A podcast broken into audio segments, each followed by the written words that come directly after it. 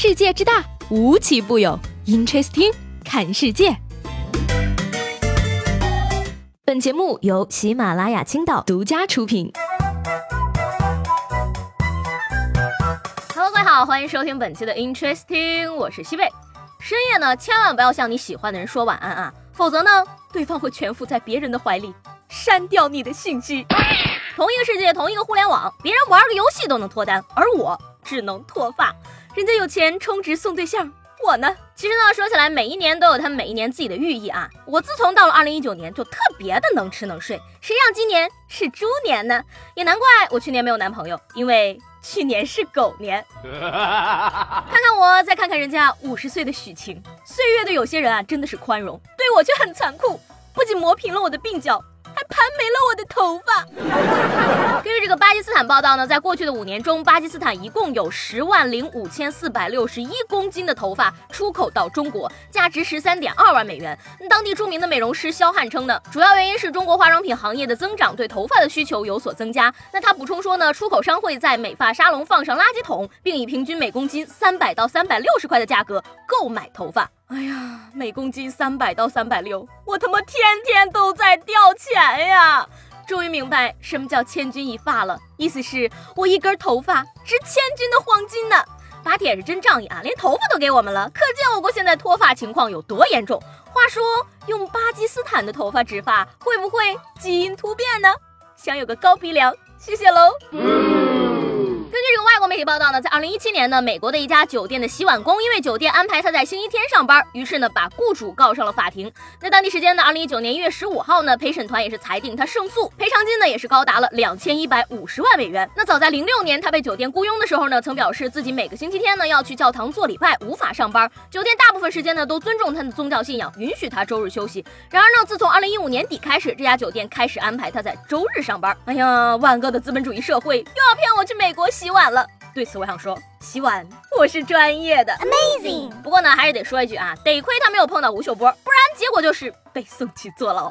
这下幸福了，星期一到星期六也不用上班了，毕竟都这么有钱了，这样劳累的工作怎么能让你做呢？就让我来帮你分担吧。薪水方面，日薪一万块就好了。嗯年轻人吧，就应该出去闯一闯啊，不然怎么知道外面有钱人那么多呢？天将降大任于斯人也，必先让其加班，苦其心志。说起来呢，这个常说谢谢的人啊，会让人觉得很温柔、很温暖。但是呢，昨天却因为这个该不该说谢谢这件事儿呢，网友们吵了起来。据悉呢，二零一八年某外卖平台的骑手们最想对客户们说的三句话是：及时接电话，把收餐地址写对，收餐时说声谢谢。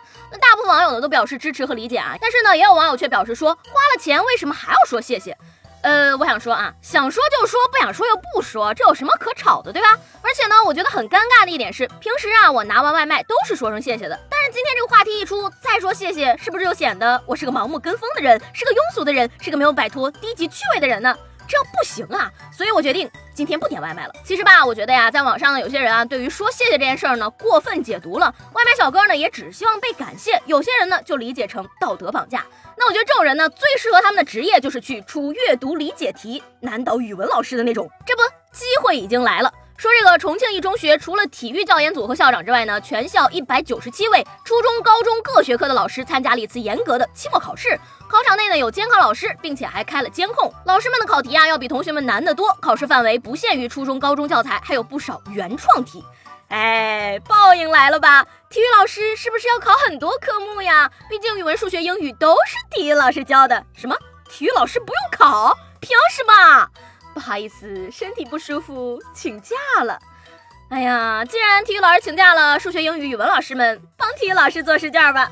我猜啊，这个语文老师肯定考的最差，因为其他科目都有正确答案，语文阅读理解却连作者都体会不到自己的意思，对吧？这感觉真爽啊！如果说呢，能让学生监考，效果肯定更好了。希望呢，尽快将成绩送到各位老师的学生们手中签字啊，不签建议，不许写月的那种。昨天节目中呢，问大家，你给喜欢的人的备注是什么？这位叫做这一生只爱过一个人的朋友说呢，我老婆给我的备注是大佬养的猪，我被迫把他的备注改成了。养猪的大佬。明君说呢，我喜欢的人的备注是丫头。陈阳说呢是总攻目标。风雨兼程说呢，他给我的备注是木头，我备注的是他名字。后来我们还是分开了，我觉得特别对不起他，用他的伤痛教会了我成长。这回答有点心塞啊。那相比之下呢，黎洛的回答就很正能量了。他说我就比较普通了，活干完了再聊，用于激励自己。哎呀，看到大家的评论呢，我真的是太羡慕你们了，你们居然有喜欢的人，不像我，到现在唯一喜欢的。